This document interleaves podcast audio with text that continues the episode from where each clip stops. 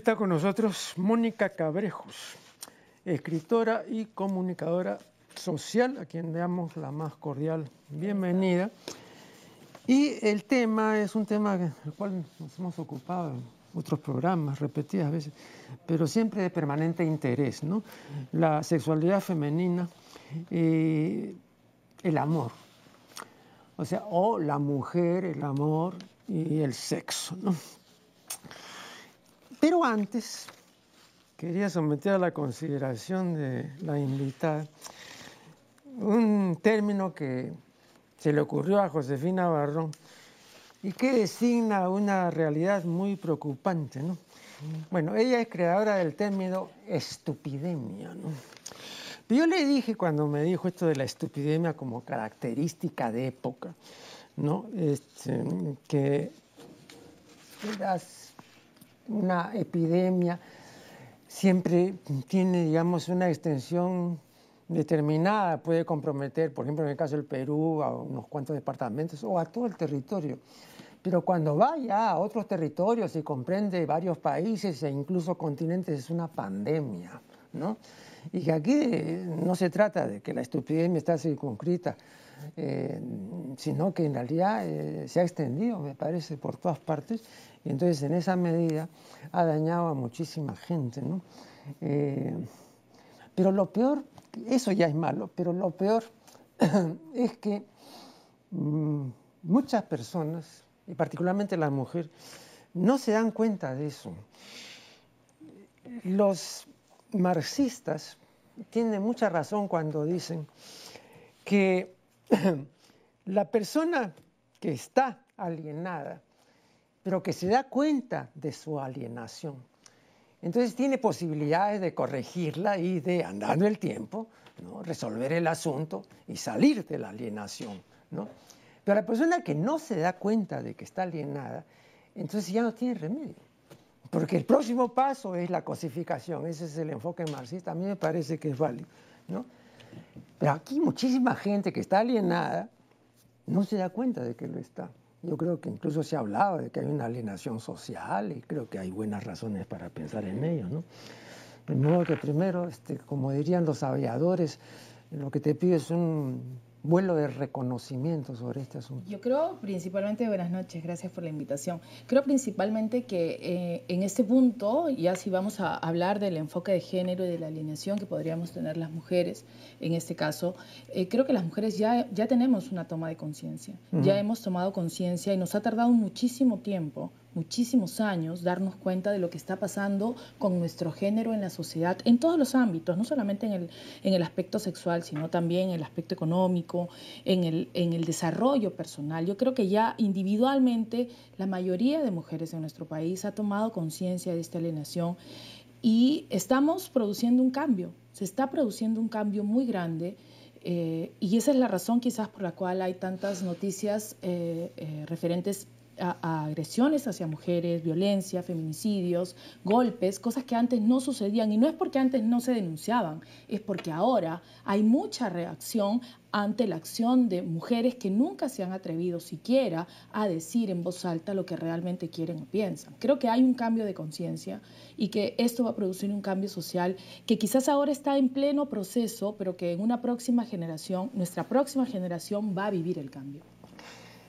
Pero mm, yo recuerdo que cuando se inició la llamada liberación femenina, que coincidió con el movimiento de la contracultura en la década de 1960, o sea, no tenemos que remontarnos a las sufragistas londinenses, ¿no? sino que tenemos que remontarnos apenas pues 50 años o algo así. Eh, exponían una serie de consideraciones este, muy puestas en razón y muy atendibles. Pero los observadores de la realidad nuestra se preguntaban, y con razón, ¿y si esto es así, tal como lo denuncian y tal como lo exponen? Entonces, ¿por qué las otras mujeres, las más de ellas, no son feministas?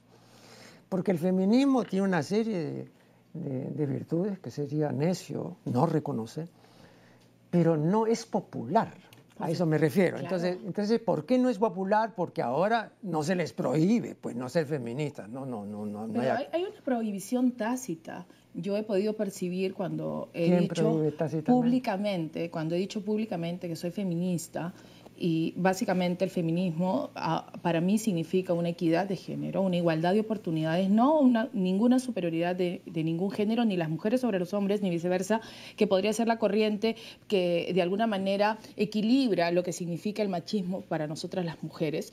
Hay una sanción tácita en los ojos de la gente porque consideran que el feminismo viene a buscar una superioridad, a generar una dominación al hombre. Entonces, ni hombres ni mujeres quieren ser feministas, cuando lo más maravilloso, en mi opinión, sería que un hombre sea feminista porque también lo libera él, lo libera de toda la carga machista que tiene la sociedad y que le otorga una responsabilidad que no le corresponde como por ejemplo hacernos felices, ser nuestro proveedor, hacernos felices sexualmente, ser el responsable de nuestra vida. Creo que el feminismo libera más a los hombres que a las mujeres, pero los hombres y en el, concepto errado en el que vivimos, el feminismo le otorga a la mujer erradamente un poder que no lo tiene. Lo que busca es la igualdad.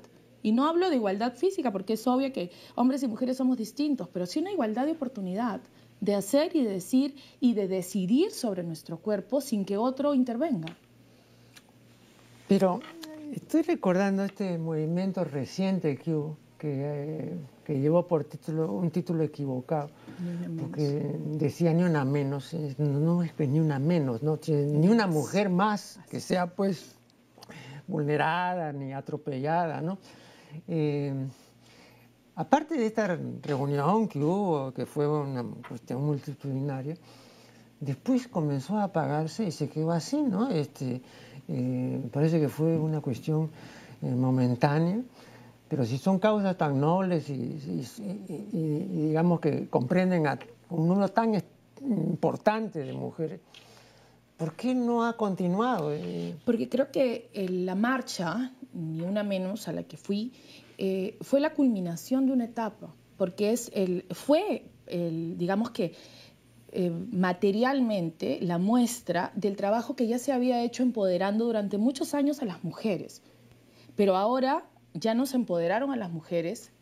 Prueba de eso es los grandes cambios que han habido, casos simbólicos como esta chica de Tumbes que denunció a, su pareja que la golpeaba y que después finalmente casi la mata.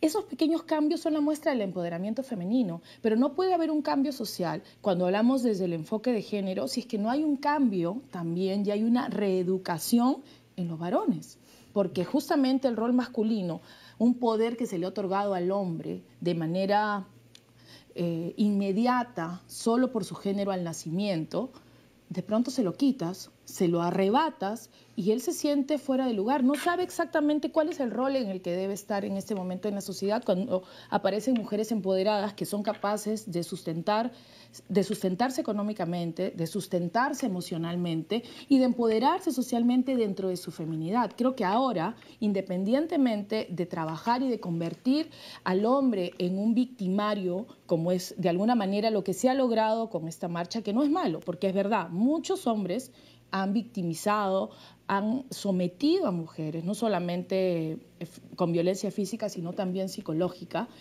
nos siguen victimizando en la calle, pero no lo convirtamos en el victimario.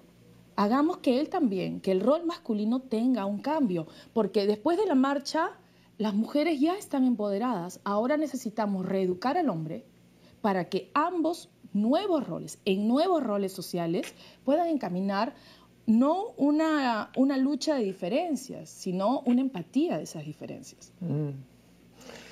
Hay una expresión vulgar, pero popular, que, claro, las mujeres dicen que eso ha sido inventado por los hombres, ¿no? Mm, esta expresión dice, mujer que no jode es hombre. Entonces, eh, con esto también se quiere decir que los hombres no joden y que la única que jode es la mujer, ¿no? Eh, sin embargo, como muchas de estas creencias populares, tiene arraigo.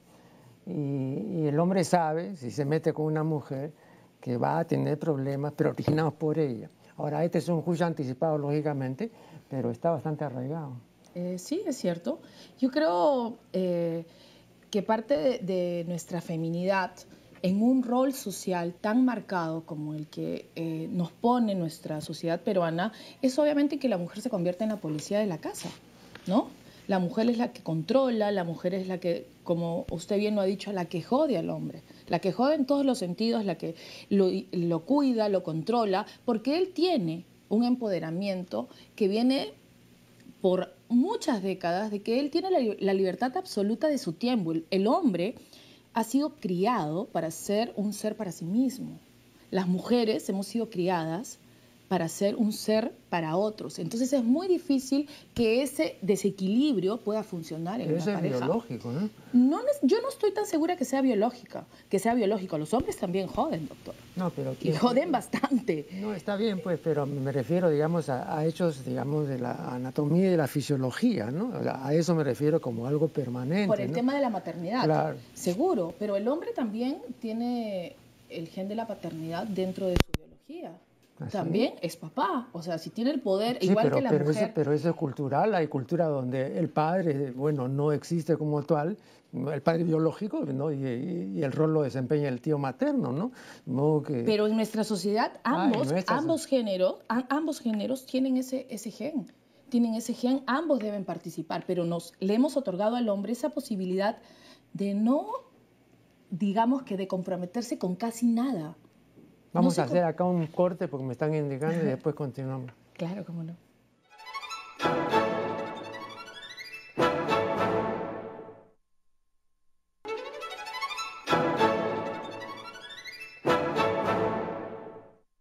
Estamos dialogando con Mónica Cabrejos.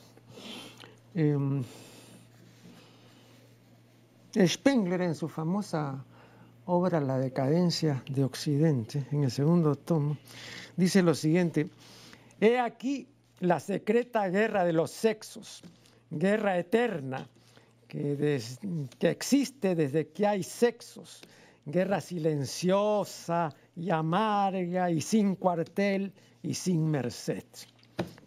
esto de acá es, este, la, la, visión pangermánica pues, ¿no? de un notable historiador como Spengler. ¿no? Pero lo que quiero destacar es el hecho, digamos, de que es guerra, o sea, que es confrontación. Entonces, cuando ahora se habla de complementación, parece incongruente, porque siempre hay una oposición. Entonces, este, claro, en principio los chinos tienen razón, pues el yin y el yang, el principio activo y el principio pasivo. Pero eso ya, eh, por lo menos en Occidente, no es así, porque a veces el principio activo, digamos, es el principio femenino. O sea, digamos, se han invertido también los, los, papeles, ¿no? Pero yo siento que no deberíamos estar siempre en guerra. Creo que muchas veces es imposible mantener una guerra por tanto tiempo. Sobre todo, además, creo que es injusto con nosotros mismos como seres humanos, ¿no? Eh, yo siento de manera particular que no podría, eh, no podría suplir la presencia masculina en mi vida de alguna manera. Y lo digo en general, porque yo, bueno, soy heterosexual y siento que hay diferencias que, no, que en lugar de enfrentarnos, más bien nos unen, que a mí me unen. Lo que creo que es incorrecto es que alguno de los dos sexos, que en nuestra sociedad se da básicamente en el sexo masculino, en los varones, se validen como seres humanos sometiendo al otro, que somos nosotras las mujeres. Mm. Si nosotros, si ambos sexos nos despojamos de ese eh, concepto y de ese estereotipo de que nos validamos y que valemos más por someter al otro, creo que las cosas van a, a transformarse y vamos a dejar de estar en guerra y vamos a más bien a complementarnos y hacer una sociedad mucho mejor y vamos a tener relaciones de pareja más fuertes y vamos a poder realmente vivir en armonía. Que eso no significa no tener problemas, pero sí en una armonía eh, eh, eh, la mayoría del tiempo. ¿Qué te decía? El hogar es el mundo de la mujer y el mundo es el hogar del hombre. Esto ha sido criticado y se le ha tachado de antifeminista, etcétera, a, a un escritor célebre como Goethe, ¿no? Pero cuando uno expone esto, eh, digamos, ante auditorios mayoritarios y populares, este, a ellos les parece que es así. Para muchos. Ahora, eso no es ignorancia. No, no es ignorancia. Digamos, tampoco no sé si es conveniencia, ¿no? Pero eso es como decir, pues, este, sabes, en mi experiencia eso no funciona así. funciona al revés. Pero a, a muchas mujeres les conviene que su mundo sea el hogar, ¿no? A muchas, y muchas se mantienen así porque es más fácil, porque es menos responsabilidad, porque... ¿Más fácil el hogar? Es, es más fácil desde el punto de vista de el, bajo el que las han criado. Muchas prefieren quedarse solo en el hogar porque sienten que es menos responsabilidad con ellas mismas, incluso de hacerse cargo de ellas mismas. Con esto no estoy desestimando la... Pero esa es una visión, digamos, de la mujer de, de, principios del siglo XX, donde, digamos, este, la, mujer, digamos, en el hogar con la pata coja y detrás de la puerta, esa es la visión. Hay, hay muchas mujeres aún en la actualidad que consideran con la opción de elegir qué es lo que quieren hacer, es quedarse en su hogar. Y eso a mí no me parece malo, eso me parece respetable. El problema es cuando creemos que ese es el único ámbito en el que la mujer se puede desempeñar correctamente. Pero para que se desempeñe correctamente fuera del hogar, tiene pues que prepararse, tiene que claro, estudiar. tiene que ser parte de su propia ambición, de sus propias necesidades. Y yo en eso estoy de acuerdo con, usted. Tiene que tener la necesidad personal de salir y poder cruzar la frontera que el mundo de alguna manera le ha interpuesto y atreverse a estudiar, a hacerse responsable. Muchas lo eligen, muchas no. Y ambas opciones son válidas. Mm. El problema es cuando creemos que el único ámbito en el que una mujer se puede desarrollar correctamente es el hogar. Ahora, también para las más de las mujeres, eh, eh, el amor tiene una importancia mm, definitivamente mayor que para el hombre, ¿no? Y eh, creo que muchísimas mujeres pues, pueden suscribir aquello del amor eterno, ¿no?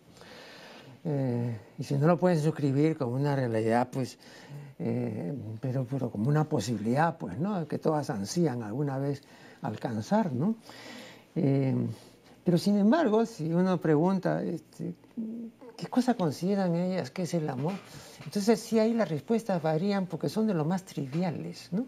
Y uno espera, ¿no? Que tratándose del amor, este, digan pues algo, digamos, más significativo más espiritual, y ¿no? Pero todas ellas se refieren a condiciones de estabilidad económica, de tranquilidad, ¿no? De que sus hijos se logren, etcétera, ¿no? Pero tampoco van más allá.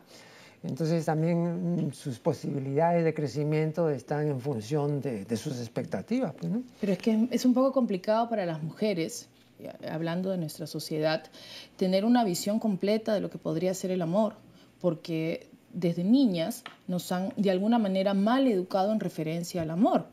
Eh, eh, usted mencionaba hace un momento que esa visión era de comienzos del siglo XX. Sin embargo, hay muchas mujeres en la actualidad que salen y se desempeñan en otros ámbitos. Sin embargo, el lado emocional es su lado más débil.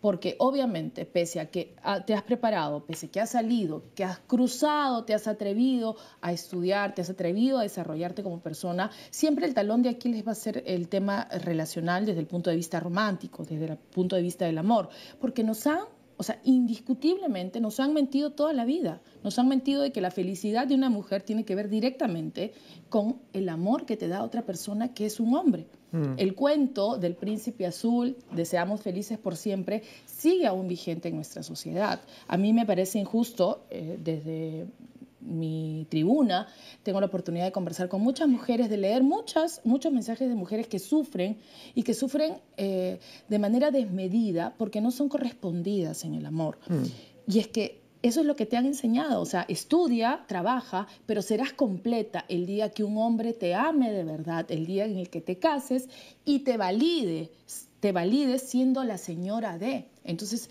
para muchas que no pueden entender y tener una visión más completa, de repente atreverse a más y aceptar que la individualidad del ser humano es suficiente para ser feliz, es suficiente para estar tranquila y para vivir, es complicado. Es complicado porque incluso eh, se casan con, la, con la idea y con la sensación de que el amor es eterno y que ese matrimonio va a durar para siempre. El hecho de que termine por diferentes razones de alguna manera las sigue frustrando y las frustra mucho más a lo largo de su vida. Pero, Mónica, ¿crees que hay ahora todavía un número suficiente de mujeres ingenuas que crean que es para toda la vida? No es ingenuidad. ¿Qué cosa es? Es, eh, de alguna forma es una predisposición. ¿Predisposición? Porque muchas mujeres se valen por sí solas, pero es algo que está bajo la piel femenina, que te repiten todos los días durante toda, durante tus primeros años, que es que el hombre que llegue a tu vida, que te ame, te va a completar, vas a ser feliz cuando llegue la media naranja. Todos esos refranes populares, todas esas ideas populares, mm. coloquiales, pues van mediando la psiquis de cualquiera. A ustedes, a los varones, nunca les, los crían así, por el contrario, tú vas a ser feliz cuando trabajes, cuando tengas las mujeres que has querido, cásate cuando tengas 100 mujeres, etcétera, etcétera, etcétera. El, abanico de posibilidades desde el punto de vista romántico y relacional para el hombre es muy vasto, a diferencia de las mujeres. O sea, el otro día justamente yo pensaba en eso, ¿no? O sea, una mujer siente que se complementa cuando le pertenece a un hombre. Es el, digamos que el clímax de, de la idea de la relación romántica para el hombre tiene a una mujer, tiene a su mujer, pero está pensando en todas las demás oportunidades que tiene y que no aprovecha y que en algún momento las va a aprovechar. porque así se le. No. La mayoría de mujeres no. ¿Por qué? Porque les han creado un sentido, nos han creado un sentido de pertenencia, desde mi punto de vista, irracional e injusto. Porque nosotras, así como los varones, no tenemos que tener ese sentido de pertenencia. Pero, pero ahí, digamos, es también, eh, esa afirmación supone pues que eh, la mujer tiene un alcance limitado, ¿no? Porque que no se dé cuenta y que no alce su voz ante una situación evidentemente injusta parece raro. ¿no? Parece eh, evidentemente injusta, pero es como nos han criado, también tiene que ver un poco con lo que somos eh, biológicamente. Pero también es fácil echarle la, la, culpa a la crianza, ¿no? Porque si a mí me han criado mal, bueno, yo me doy cuenta de que me criaron mal, pues, pero... Pero ¿cómo, cómo te puedes comparar pero si rectifico, pues, ¿no? Pero doctor, ¿cómo, te puede, ¿cómo uno se puede comparar si todo lo que está a su alrededor es igual? ¿Cómo sabes tú que estás equivocada? Si es que no miras al costado y ves un modelo diferente por el contrario, las mujeres que luchan por su individualidad, que defienden su su ser como tal para ser felices son justamente las que son criticadas, son justamente las que son señaladas, son justamente las que son burladas y separadas del, del, común de la sociedad. La soltera, yo soy soltera, tengo 40 años y no es nada fácil para mí mantenerme y seguir defendiendo la idea que tengo, que no necesito necesariamente a alguien como eh, máxima prioridad para ser feliz. Yo puedo ir a la calle, puedo ir a un restaurante sola y sentirme completa. El problema es del resto cuando ve a una persona, una mujer sola, que se siente completa. Vamos a hacer acá una nueva interrupción y ya volveremos.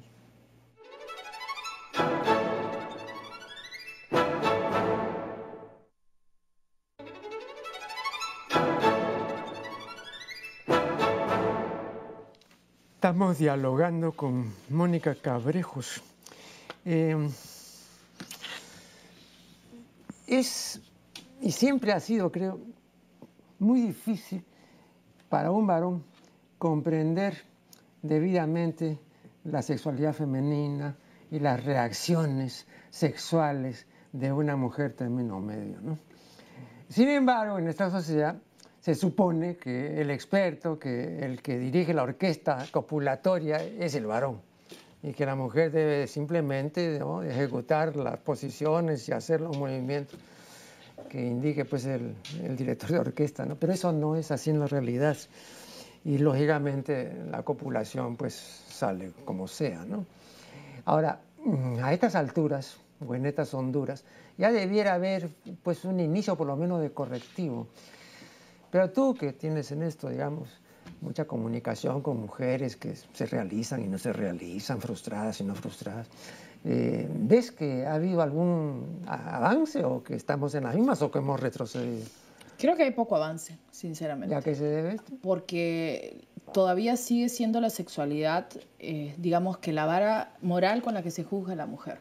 Entonces, cuando una mujer decide ciertamente empoderarse sexualmente de su sexualidad y decir frente a la pareja, que por cierto en muchos casos ha estado acostumbrada por muchos años hablando de relaciones y de matrimonios, a un término eh, medio de, desenvolvimiento coital sin mayor, sin mayor, digamos que distinción, que ella decide cambiar la situación, jugar otras reglas, decir lo que siente, inmediatamente es juzgada, es detenida, porque vivimos en una cultura androcéntrica donde el hombre donde el hombre es quien tiene el poder. O sea, los hombres están convencidos, lamentablemente, sexualmente, que el hecho de tener el falo, introducirlo, es suficiente para que una mujer disfrute. Y eso es la mentira más grande que puede existir. Una mujer necesita muchas cosas más alrededor de la penetración. Mm. Pero nosotras, aquellas que hemos podido descubrir lo contrario, decirlo y verbalizarlo frente a la pareja, es muy complicado, porque ¿cómo, cómo cambias eh, una idea que está, pues, de alguna manera puesta en la mente de los hombres por mucho tiempo? Imposible. Además que, eh, yo se lo comentaba, siento que la pornografía, como tal, la pornografía comercial, la pornografía que se consume en Internet es el peor enemigo de la sexualidad femenina, porque muestra, eh, magnifica las sensaciones de una mujer cuando la mayoría de las veces todo lo que hay en el porno es, en mi opinión, ciencia ficción, porque las mujeres tenemos un gusto totalmente distinto y es una pornografía hecha para hombres. Por hombres. Por hombres, pensada, ideada y realizada para que los hombres disfruten visualmente con las imágenes. Las mujeres, en mayoría, disfrutan muy poco de esa pornografía. Hay una pornografía que es mínima, que es solo para mujeres, que es distinta, que tiene otro tratamiento visual, porque ciertamente en la pornografía comercial, en la pornografía para hombres, la mujer y la genitalidad de la mujer es sobreexpuesta. Entonces, todo lo que ven en esa pornografía tendríamos que pensar, y sobre todo los varones deberían pensar, que es ideada, creada, guionizada, para que ellos disfruten en ese momento visualmente, pero la vida real es completamente diferente. Em, Josefina Barrón mm, dice en su libro Yo no soy tú, dice, a veces se sienten como 84, nunca más parecen 21. Los años pasan, pesan y pisan duro. Eh, esta cita me recordó inmediatamente eh, lo que dice la ensayista ítalo-norteamericana Camille Paglia. ¿no? Dice que un libro que se llama Sex and American Culture, dice que la verdadera opresora de la mujer no es la sociedad, sino la naturaleza, ¿no? Eh, la realidad biológica. ¿no? Esa realidad es más importante que el sistema patriarcal y que el machismo. ¿no? Eh, Se refiere a que biológicamente las mujeres somos, como somos distintas, eh, somos más complicadas de complacer más aún si es que nosotras no nos esforzamos por conocernos, más aún si nosotras mismas no nos exploramos, autoexploramos para saber qué es lo que nos gusta. Cada mujer es distinta, a diferencia de los varones que están expuestos en su masculinidad. Eh, están expuestos, están ahí, saben dónde les gusta. Las mujeres cada una es distinta. Cada una tiene una distancia distinta entre el clítoris y la vagina, entre el punto G y la vagina. Eso, eso está definitivamente comprobado y concuerdo con lo que usted ha leído. Pero el gran problema es que nosotras no nos autoexploramos y si nos autoexploramos jamás lo decimos en público y menos aún se lo decimos a la pareja y menos aún le decimos dónde sí y dónde no. Ese es el gran problema si nosotros tuviésemos más libertad y no nos hubiesen vendido la idea de que primero, que toda la práctica onanista es exclusiva para los varones, que si ya es pecado para los hombres, imagínense lo que es para una mujer masturbarse, o sea, decir públicamente que se masturba. Es la mayoría de mujeres no se ha masturbado nunca, hablando de mujeres sobre 45 años en adelante, y lo peor aún, y eso es lo más triste, es que no ha experimentado un orgasmo. Bueno, yo hace un par de años entrevisté aquí a la editora de un libro que contenía mm, varias eh, declaraciones eh, de mujeres que practicaban la masturbación, ¿no? Y eran eh, entrevistas en profundidad eh, ella relató todo lo que le había costado hacer eso, porque así nomás eh, no, no, cuentan, pero a ella le constaba que eran testimonios fehacientes. ¿no? Eh, y bueno, el asunto es que aquí venía un asunto también de comparación. ¿En qué sentido? El coito, las posibilidades, digamos, de control sobre el placer que te estás procurando son reducidas, ¿no?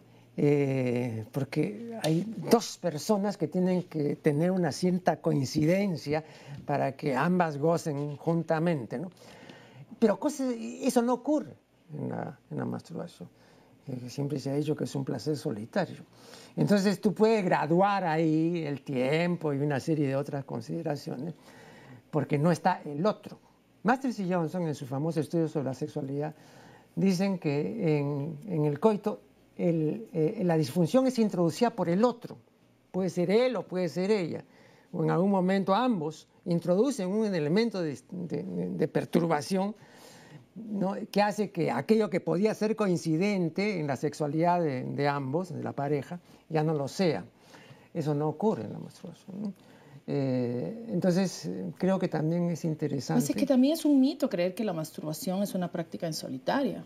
La masturbación como ejercicio placentero en pareja creo que puede resultar mucho más estimulante que el coito en sí, que la genitalidad en sí el tema es que estamos de, alguna manera muy enmarcados en lo que debería ser la sexualidad, en esperar la recompensa de tener el coito con la pareja, que es el orgasmo, y que el hombre espera una erección férrea y la mujer espera una lubricación abundante, y que, es más, se cree el mito y la leyenda de que el orgasmo juntos en paralelo es una constante del amor y de la relación perfecta. Ese es un fenómeno que ocurre de vez en cuando y si es que se puede llegar, y no es una exigencia. La sexualidad de cada uno es como tal lo, lo, acabo de decir, es individual. Cada uno tiene que encontrar el equilibrio, cada uno tiene que encontrar lo que le gusta. De repente hay parejas que pueden tener una excelente sexualidad necesariamente sin tener una penetración, sin tener un coito, claro. con el acto masturbatorio de ambos, utilizando muchas técnicas. Eh, tanto de Master Johnson como de Helen Kaplan, etcétera, etcétera,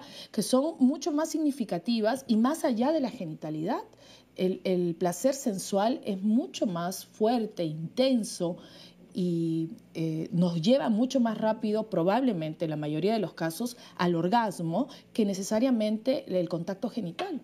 Ahora, yo he visto em, una cantidad importante de asesores conyugales y psicólogos y psiquiatras que tienen a su cargo programas radiales y con una gran radio audiencia, ¿no? Em, que hablan en general, ¿no? Y entonces cuando uno habla en general de los casos, puede quizá acercarse a la verdad, ¿no? Pero a veces hay casos muy particulares eh, que no se van a someter a un, a un, estereotipo ni a una regla, ¿no? Entonces... Creo que ese es el gran problema que tiene la mayoría de especialistas con el tema de la sexualidad, que cree conocer todo, cuando en realidad los problemas que pueden surgir, las disfunciones que pueden surgir dentro de la pareja y en cada, en cada uno de los miembros es única. Por ejemplo, te voy a mencionar un, un hecho que yo he sido el único investigador que lo ha mencionado, lo cual me parece pues eh, muy singular, ¿no? Yo no, quieres, yo, no, yo no tengo complejo adánico, pero ese es un hecho. Bueno, yo tengo un trabajo donde demuestro que la eyaculación precoz es una disfunción específica del coito heterosexual y que entre homosexuales prácticamente no existe. Digo prácticamente porque una vez este, eh, dije esto hace ya algún tiempo.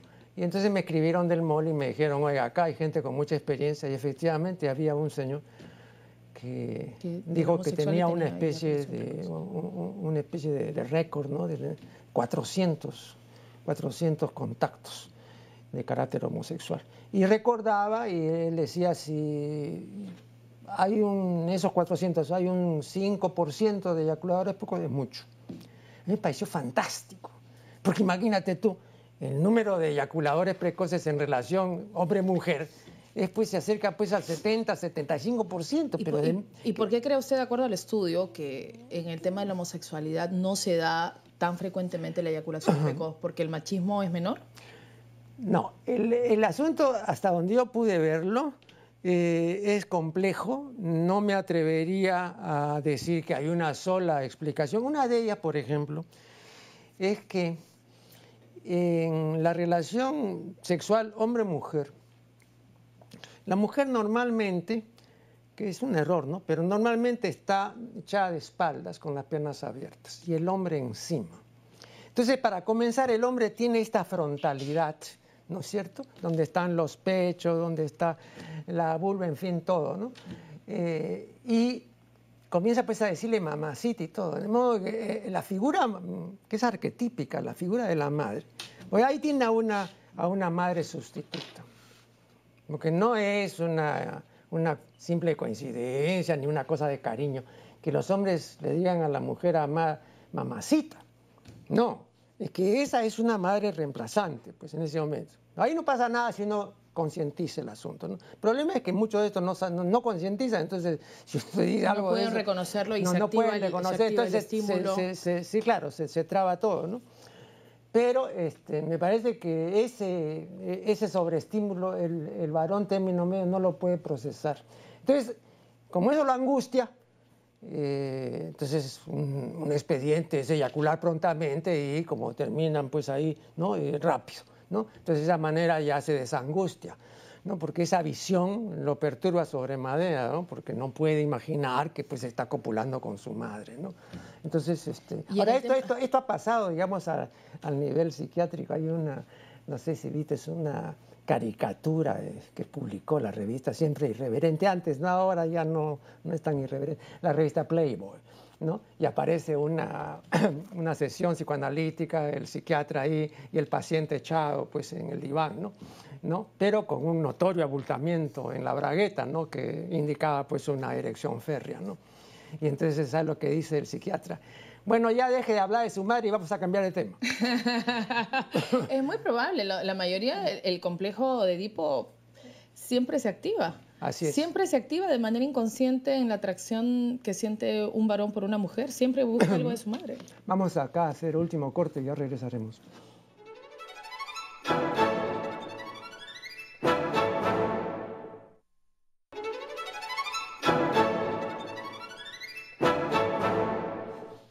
Este es el último bloque de una entrevista muy interesante, como siempre, además, porque es una excelente interlocutora. Muchas gracias. No, qué ocurrencia. Eh, yo he mostrado aquí más de una vez una estatuilla, eh, la reproducción ¿no? de una estatuilla prehistórica eh, de piedra caliza que se descubrió a principios del siglo XX eh, en la localidad austriaca de Willendorf y entonces de esa época se le conoce como la Venus de Willendorf. Bueno, y esta estatuilla representa a una mujer. Pero cuando uno comienza a examinar a esta mujer, esa mujer para comenzar tiene esta, eh, eh, eh, la cabeza, pero no tiene peinado propiamente y no tiene ojos, ¿no? No, tiene tampoco orejas, no hay labios, nada, ¿no? Y luego tú sigues viendo el cuerpo y aparecen pues un par de grandes tetas, ¿no? pero así, notorio, ¿no? Y luego toda la cuestión, digamos, del desarrollo pélvico, ¿no? Que está garantizando, pues, ¿no? Una buena maternidad y todo eso. Pero al artista paleolítico, pues no le interesaba en absoluto, ¿no? La parte cerebral, porque incluso, repito, la, la pone así como un, pone encima como cabellera una, una especie de mazorca de maíz, y luego no tiene ojo, no tiene oreja, nada. Pero sí, claramente lo que él veía, pues, ¿no? Una gran panza y su buen par de tetas, ¿no? Bueno, esta tetofilia es prehistórica. Entonces ha tenido una vitalidad sorprendente, porque han pasado los siglos y todo, y sigue vigente. recuerdo que el gran biógrafo Emil Ludwig decía que lo primero que el hombre le mira a la mujer después de verlo en el rostro son las tetas. Eh, ¿Por qué? Aunque, claro, la respuesta no es tan, tan difícil, pero de esta manera quiero que tú, con tu conocimiento. Creo que es obvio, creo que le, lo, transporta a la época en el que justamente el, el, pecho femenino era su comedor, ¿no? Mm. A la época, a su etapa en que se alimentaba del seno de la madre y le trae definitivamente esas sensaciones, ya es inconsciente, viene eh, dentro de, del, del género como parte de la humanidad, mirarle los senos a las mujeres, ¿no? eso no va a cambiar jamás y ahora creo que las mujeres somos más conscientes de eso. No, pero me refiero, por ejemplo, al hecho de la intimidad ya la pareja, digamos, este, casada o, simplemente la pareja, ¿no? Eh, donde el hombre, digamos, este, nuevamente vuelve a ser infante, porque igual está encima de la mujer y le, chupa las tetas y todo. Y las toca y disfruta del toque, porque obviamente lo lleva, en mi opinión, lo lleva directamente al recuerdo inconsciente de su madre cuando fue alimentado, en mi opinión. Lo lleva a la etapa oral, en la, en la etapa en la que se alimentaba justamente del pecho de la madre. Bien, ahora hay otro aspecto que quiero someter a tu consideración. Eh, como las mujeres en general no se han manifestado, ahora ya es distinto, pero antes eh, ni se pensaba pues que pudieran manifestar abiertamente lo que sentían acerca de su sexualidad, ¿no? Eh, pero de todas maneras hay una cuantía impresionante de insatisfechas, ¿no?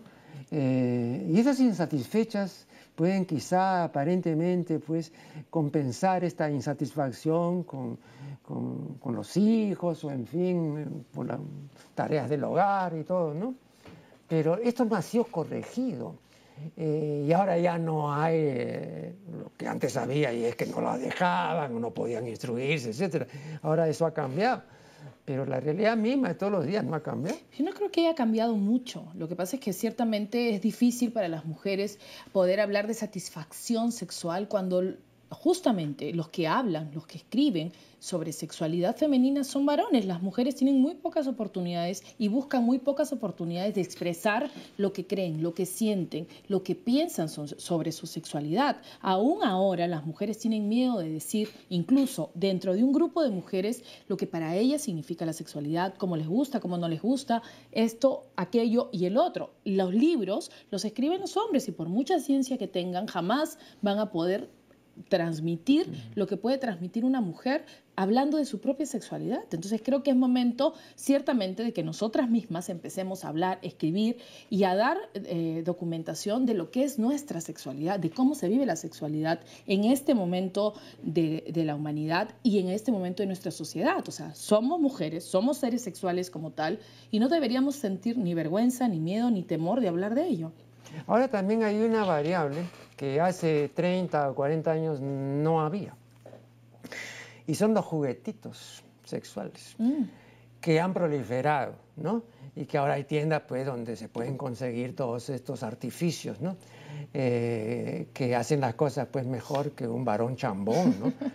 Eh, entonces... Eh, Yo creo que los hombres no deberían sentirse ni siquiera... Bueno, el hombre no puede competir. No, no pero es que tampoco son competencia. Yo creo que el, juguete sexual como tal, los consoladores, los vibradores, los anillos sexuales, la variedad que existe, eh, son un complemento para para el varón. Nunca van, a, nunca van a reemplazar a un hombre, jamás van a reemplazar a un hombre. Por el contrario, van a complementarlo, van a ser un accesorio para que el funcionamiento, para que la sexualidad de ella, para que el coito sea mejor disfrutado por ella. Perdón, cuando dices que no van a reemplazar al hombre, perdón, perdón, pero tú te estás refiriendo a que no pueden fecundar a la hembra, ¿no? No, no, no, me refiero placenteramente. Pero ¿qué cosa tú consideras que el varón término medio eh, da una cuota placentera importante a la mujer término medio? No, eso no es cierto. Pues. No, pero es que eh, no me refiero netamente a eso. Lo que pasa es que es, es eh, complicado para, la, para una mujer hablar de eso porque definitivamente un juguete sexual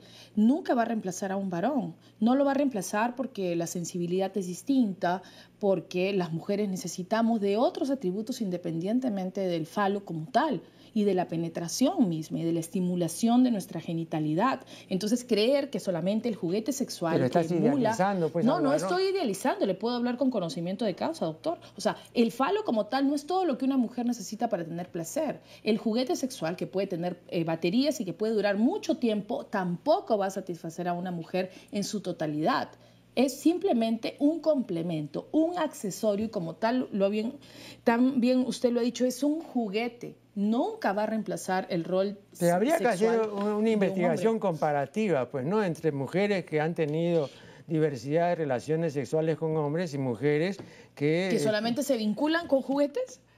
Claro. No, también los otros que no, no tienen pues una relación con un varón, entonces van y sacan el juguete de la cómoda. Pues. Pero nunca va a reemplazar a un hombre, nunca va a ser su competencia por miles de razones. es como creer que una dame, mujer... Dame una razón. Es simplemente porque la sensibilidad es distinta.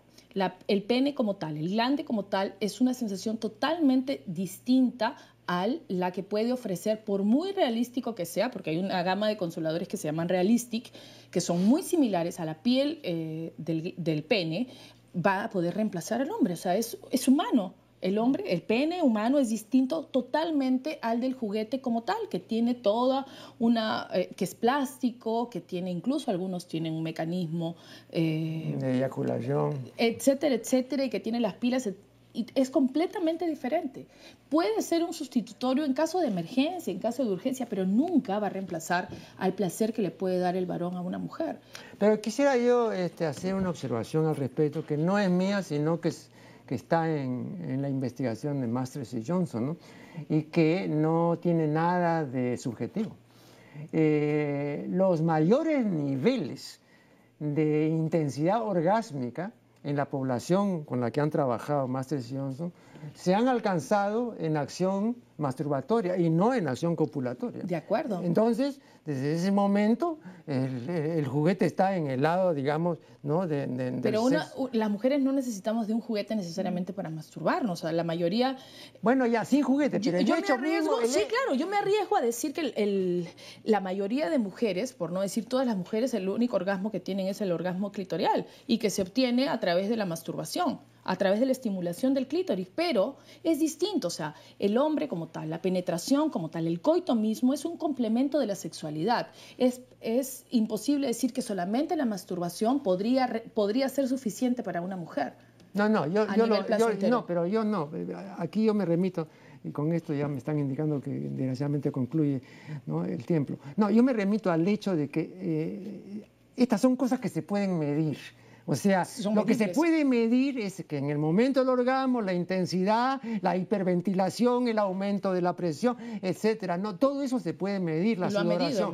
Claro, ya. Entonces, que todo eso es más intenso en el orgasmo masturbatorio y no en el orgasmo copulatorio. A eso me refiero, ¿no? Yo no digo que sea mejor ni peor, ¿no? Entonces, porque tú estás introduciendo un elemento de que una cosa es mejor que la otra, no, porque digamos la igual si uno, midiera. ¿no? Yo lo, que, lo único que, a lo único que me refería básicamente es que la masturbación es una forma de sexualidad. El hecho de tener, eh, usar juguetes sexuales es también una forma que es un accesorio de la sexualidad, pero que la sexualidad como tal tiene que ser en pareja. Tiene que ser, en el caso de la heterosexualidad, de hombre y mujer.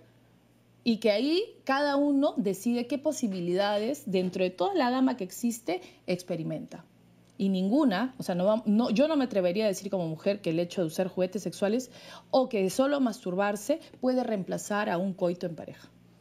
Bien, eh, el tiempo desgraciadamente se ha vencido, le agradecemos muy sinceramente a Mónica, no, qué ocurrencia, y con ustedes será hasta el programa siguiente.